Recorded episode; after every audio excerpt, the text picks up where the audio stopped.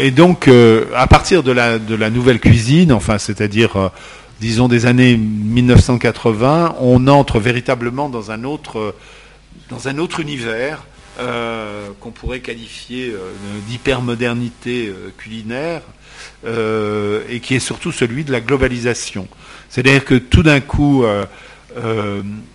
la cuisine, qui était peut-être un phénomène mondial, mais qui avait son centre principal en France, en tout cas, euh, tout d'un coup devient un phénomène euh, encore plus mondial, si euh, je peux m'exprimer ainsi, et surtout multipolaire, puisque à droite et à gauche vont se manifester des, cuisiniers.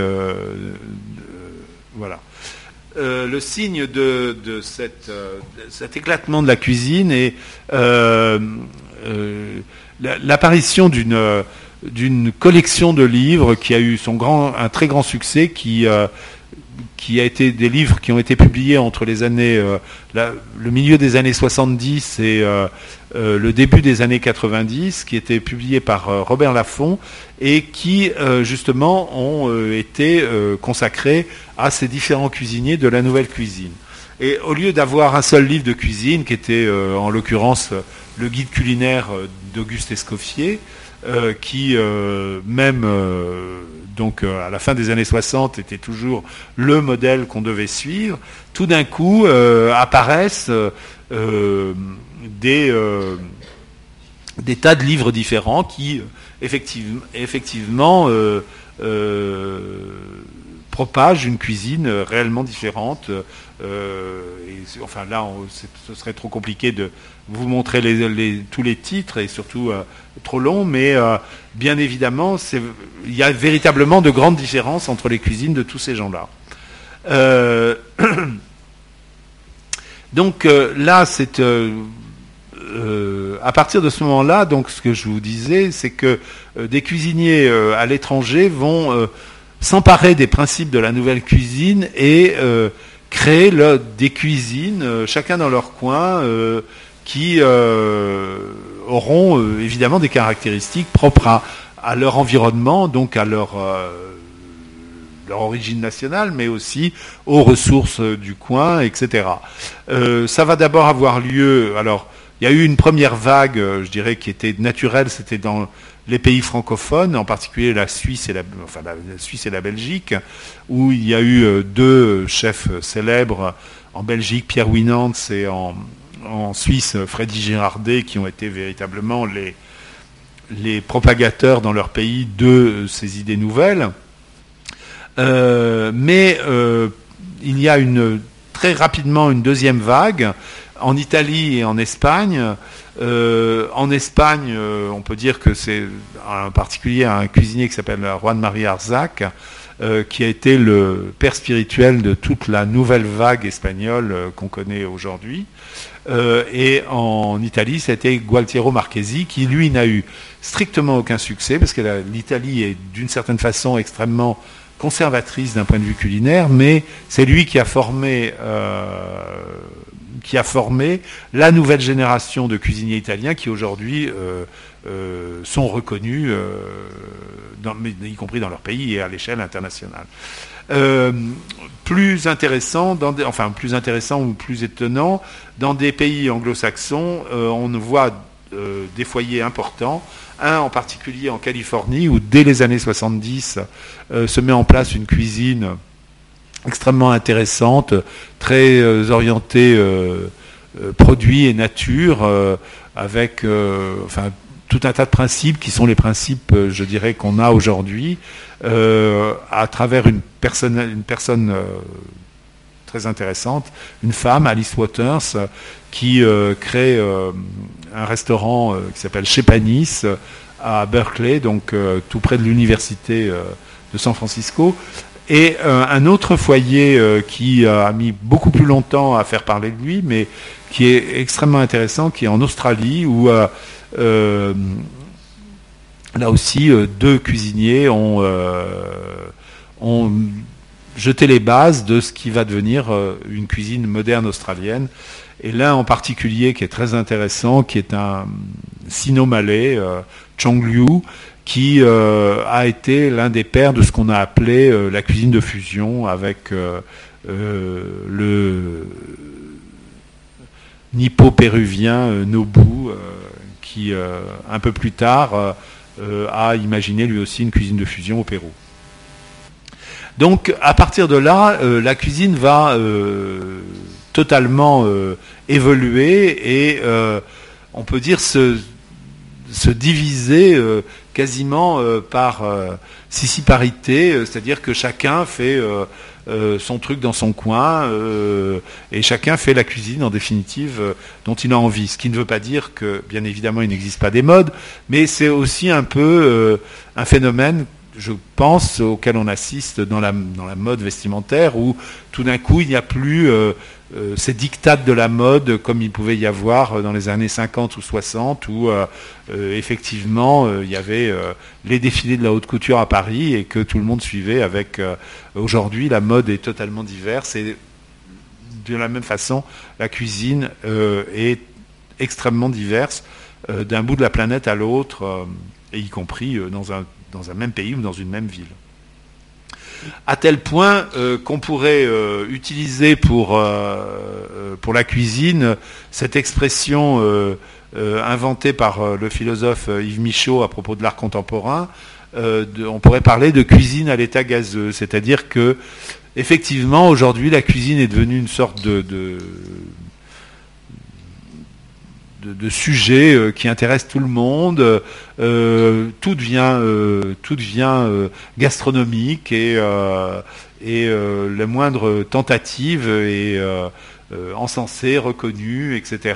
Et d'un bout à l'autre de la planète, on assiste à des batailles de foodies via les blogs ou les forums pour savoir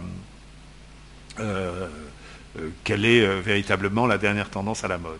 Euh, d'une certaine façon, c'est la cuisine là qui a toujours, comme je vous l'ai dit plusieurs fois, entretenu des rapports quand même assez étroits avec le système de la mode.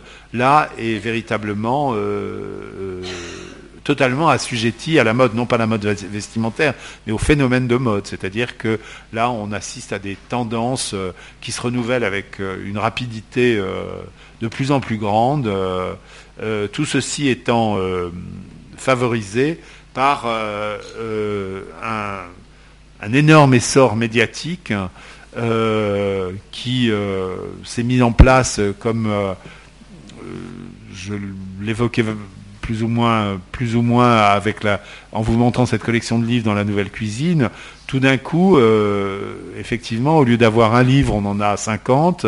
les magazines se multiplient, euh, les émissions de télévision commencent à apparaître, etc.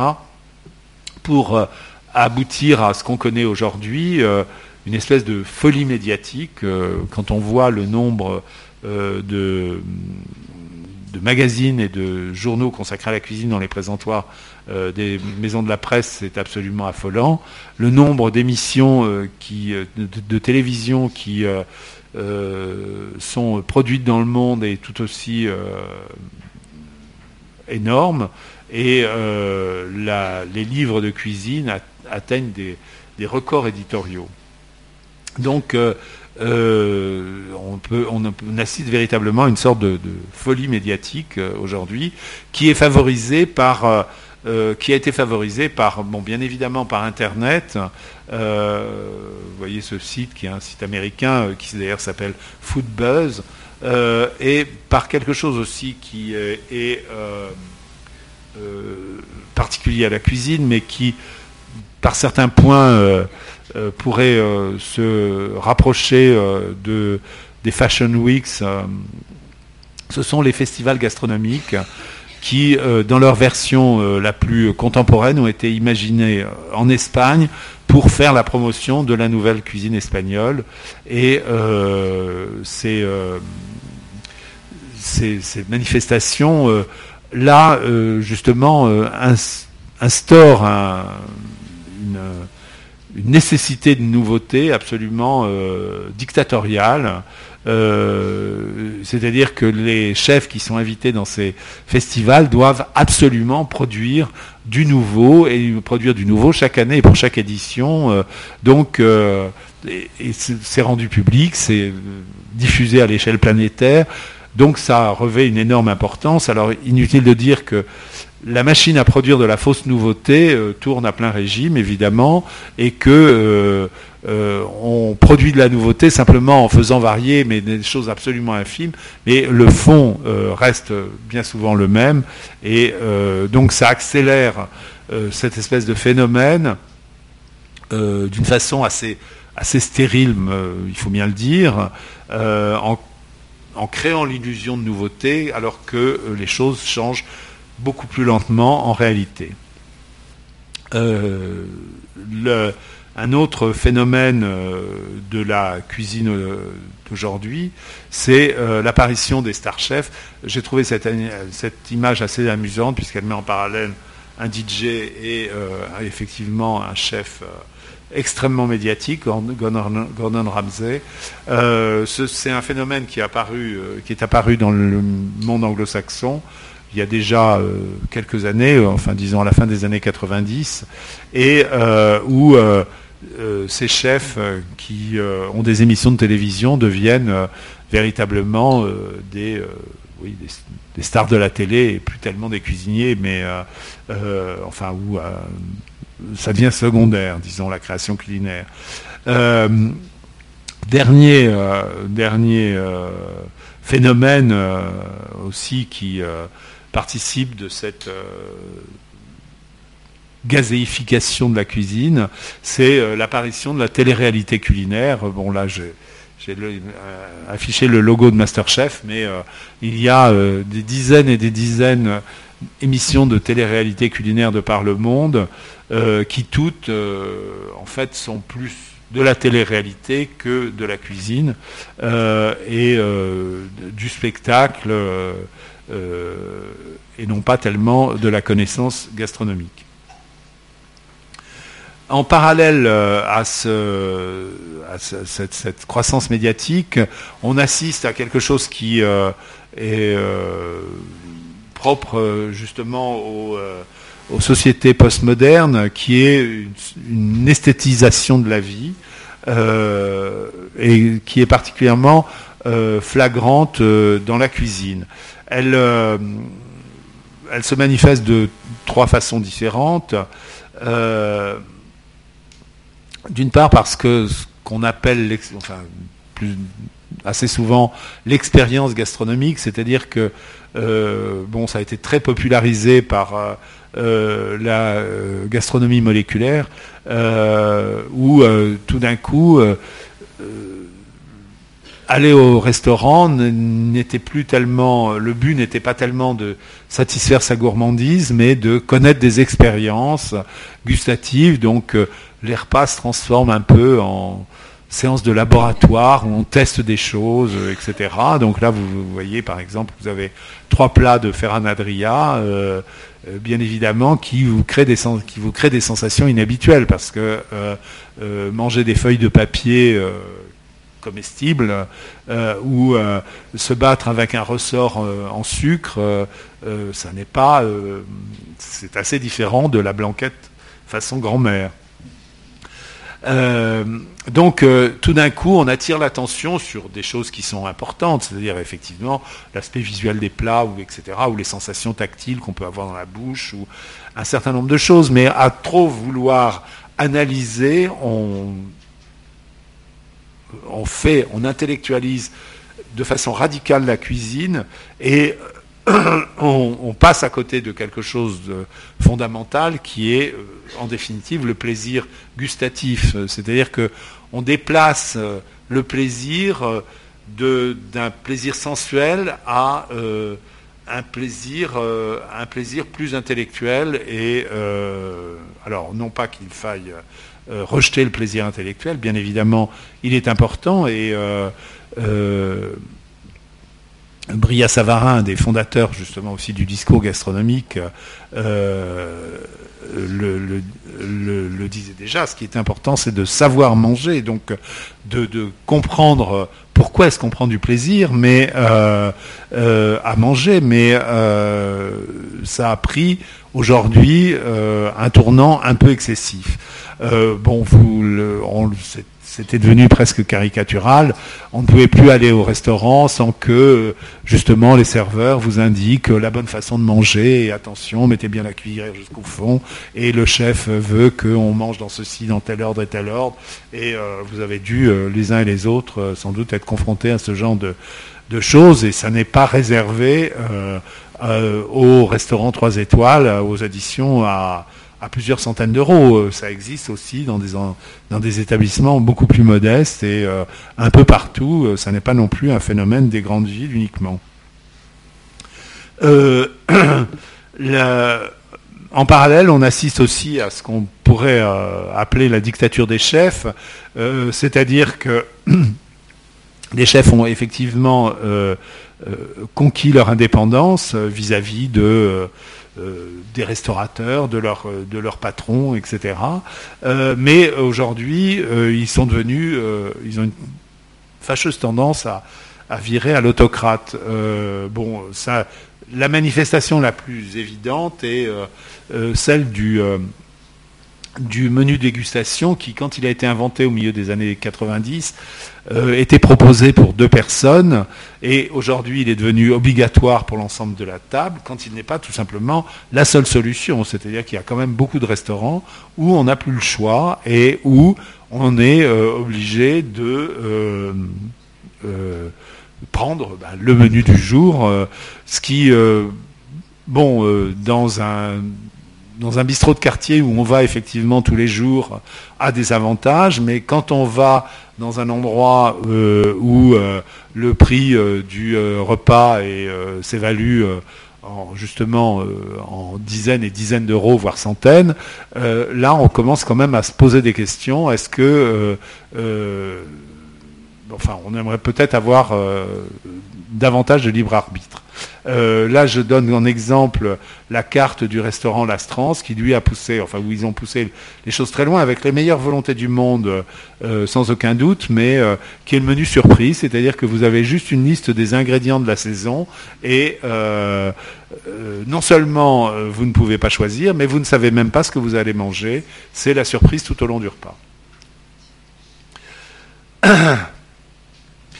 Euh, d'une certaine façon, euh, et ça on, le constate euh, à travers les, blogs et les Internet, etc., les forums sur Internet, aujourd'hui, n'importe quel, enfin c'est particulièrement sensible dans les blogs, la moindre expérience culinaire la plus infime devient un événement et on, justement on esthétise à outrance euh, le moindre geste, euh, etc. Euh, on pourrait, en caricaturant, dire que effectivement, on peut ouvrir une boîte de raviolis et que d'une certaine façon, c'est un ready-made culinaire et la boîte de raviolis est exactement l'équivalent de la fontaine de Duchamp, c'est-à-dire de l'art tout d'un coup, et donc là en l'occurrence de la haute gastronomie à travers toutes ces manifestations euh, donc, de euh, euh,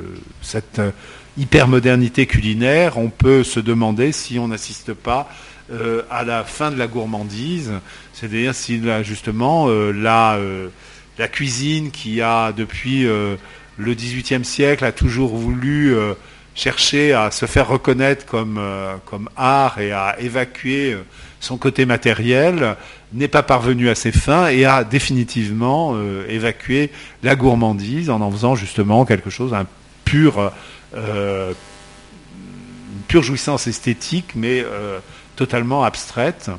là, je vous montre, c'est la dernière image, une expérience qui a eu lieu au laboratoire à Paris, cette, institution, qui est un, appareil mis au point par le designer Marc Bretillo, qui s'appelle le WAF, et où on se propose de vous nourrir uniquement de saveur, de, non pas de saveur, pardon, de parfum, et où on se nourrit de vapeur. donc là, on arrive justement à la négation même de ce qu'était la cuisine, c'est-à-dire le plaisir de manger. Voilà. Merci.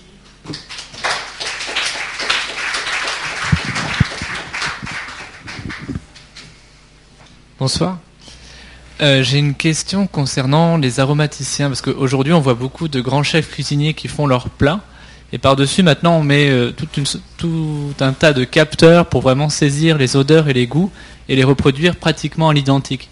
Qu'est-ce que vous pensez de cette forme de nouvelle cuisine, puisqu'elle va être amenée peut-être à s'industrialiser après? Bah, justement, c'est enfin certainement euh, extrêmement profitable pour l'industrie, mais bon, c'est c'est en tout cas en totale contradiction avec une certaine idée de la cuisine qui a été enfin qui, a été longtemps le propre de la cuisine française, c'était justement cette, idée, euh, cette idée des produits, ou même de tout un courant de la cuisine aujourd'hui, où il y a un grand intérêt pour, euh, les, les, produits. Donc, euh, ce, et là, enfin, on assiste justement aujourd'hui, dans ces dernières années, à, un retournement de situation. Qui est très certainement lié aussi à la situation euh, économique générale. C'est-à-dire que dans les années, au début des années 2000, la cuisine qui était en, la tendance culinaire qui était en pointe, c'était la gastronomie moléculaire, c'était celle dont on parlait le plus. Et là, depuis maintenant euh, 4 ans, euh, c'est un inversement, une inversion totale de tendance, et au contraire, c'est un retour euh, euh, aux produits, etc. ce phénomène des, des aromatisations était quelque chose qu'utilisait par exemple la, gastronomie, pouvait utiliser la gastronomie moléculaire. Je ne dis pas que c'était employé systématiquement, mais cette cuisine-là a intégré dans sa pratique un, grand nombre de, de, pratiques de l'industrie, justement. Donc, entre autres, euh, des, euh, des, texturants, mais aussi des, arômes, etc.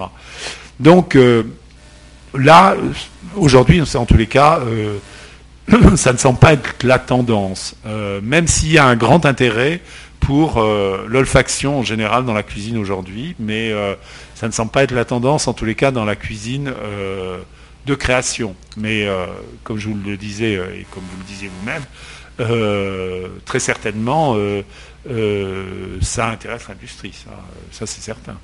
Bonsoir. Euh, justement, parlant des tendances, la semaine dernière, j'ai laissé un article sur les retours à la cuisine grand-mère. On remarque chez les jeunes surtout, les, personnes jeunes, le retour à la, à la nappe Michi, hein, les, nappes rouge, blanc, blanche, rouge, la blanquette, justement. Qu'est-ce que vous en pensez euh, Oui, oh, c'est une mode, c'est un C'est euh, typiquement un phénomène de crise.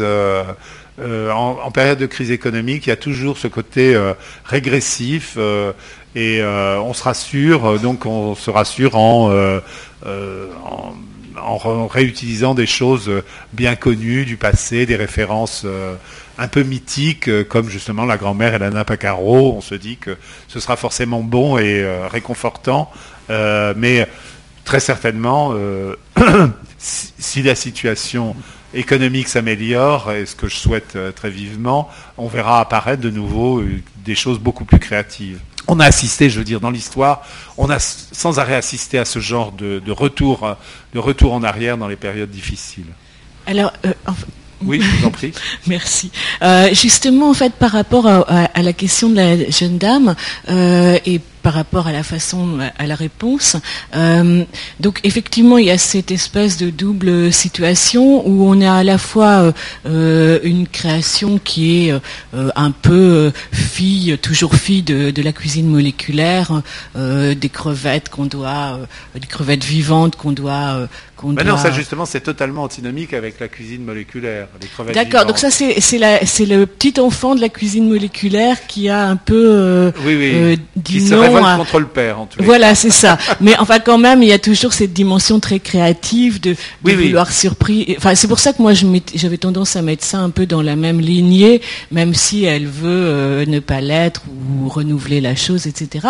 Et puis, à côté de ça, il y a euh, effectivement bah, la crise et, et le retour aux valeurs traditionnelles qui va avec. Mais euh, est-ce que est-ce qu'on peut pas imaginer que justement euh, on soit dans des temps où euh, cette espèce de côté soit l'un soit l'autre, l'un après l'autre, enfin c'est, c'est- cette structure là va pas se retrouver renouvelée? Non, ce, que, je pense, et ce qui est un phénomène assez constant dans, dans, toute la période contemporaine, ça, ce sont, disons, les grandes tendances, mais en marge de ça, il n'y a jamais de retour euh, complet en arrière. C'est-à-dire que les choses coexistent en même temps. Alors, il y a quelque chose qui domine, mais euh, en même temps, il y a encore euh, de très nombreux, même si la gastronomie moléculaire n'est pas, pour garder cet exemple, n'est pas euh, euh, celle qui est couronnée par euh, cet événement anglais, le World 50 Best, et si au contraire aujourd'hui il couronne toujours ceux, les tenants du retour à la nature, un, néo-primitivisme, etc. Malgré tout, subsistent bien évidemment des tas de restaurants qui, produ- qui font de la cuisine moléculaire, euh, et pas seulement en Espagne, aux États-Unis et dans, euh, dans tout un tas de pays, en Allemagne, en Belgique, euh, etc. Donc les, les choses coexistent, mais c'est typiquement justement une situation de- postmoderne, enfin où euh, les choses peuvent coexister et on peut passer euh, de l'une à l'autre et un jour euh, se faire une blanquette grand-mère et le lendemain aller au laboratoire, respirer des odeurs dans le WAF et, en faire son dîner. Enfin, donc je pense que c'est plutôt dans ce- cette orientation-là que les choses vont aller, c'est-à-dire une espèce de multiplication des possibilités qui coexisteront les unes avec les autres. Bonsoir. Euh, Bonsoir. on assiste au niveau société à un phénomène émergent qui est sur le, qui est le phénomène du zombie. Donc il y a euh, de plus en plus de publications sur le zombie, sur euh, donc les, les zombies dans les feuilletons, le zombie comme une métaphore de, de cet homme moderne qui finalement est mort au fond de lui-même. Il y a la petite philosophie du zombie de Maxime Coulomb qui est sortie il y a peu de temps et qui a beaucoup de succès. Je voulais savoir pour vous, c'est quoi la cuisine du zombie? Alors là, euh, je me suis encore jamais posé la question. Euh, Je n'ai pas obligé de répondre. pardon, je ne suis pas obligé Je de répondre. laisser ça à une autre vie. Non, mais euh, euh, enfin, il y a, il y a un certain nombre de, de Zombies. qu'on pourrait classer dans ce, dans cette catégorie-là, très certainement. Enfin, justement, c'est euh, Le, le canard au sang, par exemple. ces tentatives de ressusciter, euh, de ressusciter des euh, des choses. euh, Très bien. Si vous avez d'autres questions, en évitant la, thématique une- des zombies. En fait, euh, je vois plus en plus les consommateurs et, euh, cherchent des produits issus de l'agriculture biologique. Donc, euh, dans la même la nouvelle tendance, euh, à cette euh, besoin de manger bonnes choses, pas de traitement chimique. Comment vous pensez de cela en fait? Agriculture biologique, les produits par rapport à la cuisine culinaire? Ben, euh, Aujourd'hui, justement, euh, c'est plutôt euh, effectivement une, une, tendance, c'est la, la tendance à la mode actuellement dans, la, dans la cuisine. C'est celle, en tous les cas, qui est considérée comme véritablement l'avant-garde. Donc, euh, les produits euh, les plus naturels possibles, euh, voire les produits sauvages qu'on transforme très peu. etc. Donc c'est alors ça peut prendre la forme effectivement du bio, mais c'est même quelque chose d'un peu plus général et de plus dans lequel le bio s'intègre. Et c'est très, fort dans certains pays. Bon, par exemple, aux États-Unis, c'est extrêmement important.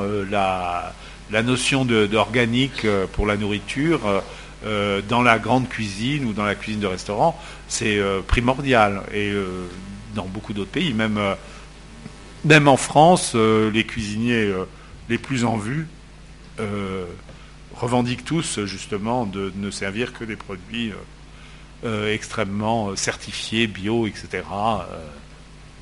Donc c'est certainement une tendance assez lourde, ça, et qui, qui euh, va se maintenir, je pense, euh, assez, assez, euh, de façon assez durable. Bonsoir. Euh, Quel, quel regard portez-vous sur les travaux tels que ceux d'Hervétis? Mais écoutez, euh, euh, c'est alors il y a un côté très intéressant parce que c'est évidemment extrêmement intéressant de comprendre les phénomènes euh, scientifiques, physiques ou chimiques qui sont à l'œuvre dans une élaboration euh, culinaire. Euh, je, suis moins d'accord avec lui quand il se fait euh, le prophète d'une sorte de nouvelle, enfin d'une cuisine nouvelle où tout serait remplacé par des, substituts chimiques. Là, c'est quand même un peu, enfin, bon, là, je, là, moi, je ne le suis, je ne le suis, je ne le suis pas. Mais en revanche, euh, bon, comprendre, comprendre ce qui se passe. Moi, je sais que euh, c'est ce que j'ai toujours dit après la lecture de son premier livre, qui était euh, Les secrets de la casserole, qui était un livre véritablement formidable. Quand on l'avait lu, il était impossible de rater une mayonnaise. Enfin, il expliquait tellement bien ce qui se passe que euh, on était obligé de réussir. Enfin, c'était vraiment, euh, il, il disait juste ce à quoi il fallait faire attention, et c'était formidable. Donc ça, ça c'est euh, bien évidemment extrêmement extrêmement positif. Euh, alors le aussi un, un des tra- travers d'Hervétis, c'est de prétendre qu'il a tout inventé, mais en fait cette recherche s'inscrit dans une très longue histoire de la science dans la cuisine et euh, dès le XVIIIe siècle, on, s'en- préoccupait avec les moyens qu'on avait à l'époque, et au XIXe siècle, on s'est beaucoup, beaucoup intéressé à ces questions-là euh, aussi, avec les, moyens qui étaient euh, évidemment beaucoup plus développés qu'au XVIIIe, mais beaucoup moindres qu'aujourd'hui. Donc, cette, approche de la cuisine est une, vieille histoire, et en tant que telle, elle est vraiment véritablement intéressante. Après, les applications qu'on en fait euh, peuvent, euh, bon, bah, oui, ça, dé- ça dépend. enfin, oui, non, c'est vrai, ça peut être, euh, ça peut être pour le mieux comme pour le pire, enfin. Par exemple, enfin, si, je peux rajouter encore une chose, par exemple, quand il, dit pourquoi rajouter un jus de citron, ajouter de l'acide citrique, ça fait la même chose. Eh ben non, ça fait pas la même chose justement. Effectivement, d'un point de vue chimique, euh, l'acide citrique a euh, la composante acide qui va faire que euh, les produits ne vont pas s'oxyder, mais le citron rapporte ce que, dans, le domaine du son on appelle des harmoniques.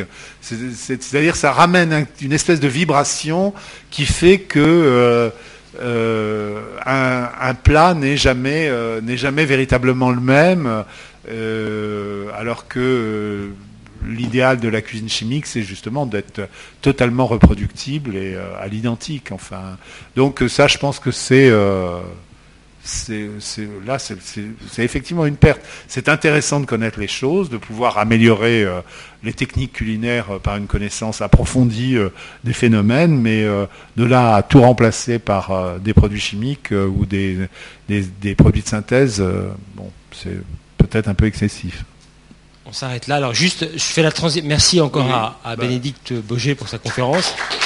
Et je ne sais pas si tu le savais en, en concluant par euh, la référence à Yves Michaud, c'est Yves Michaud qui assurera la prochaine conférence publique, donc le 19 mars prochain, euh, sur le thème du luxe. Voilà, merci à, à tous et encore à Bénédicte. Ben, merci à vous. Évidemment, ne manquez pas d'acheter l'ouvrage de Bénédicte qui ne remplacera jamais aucune de nos paroles.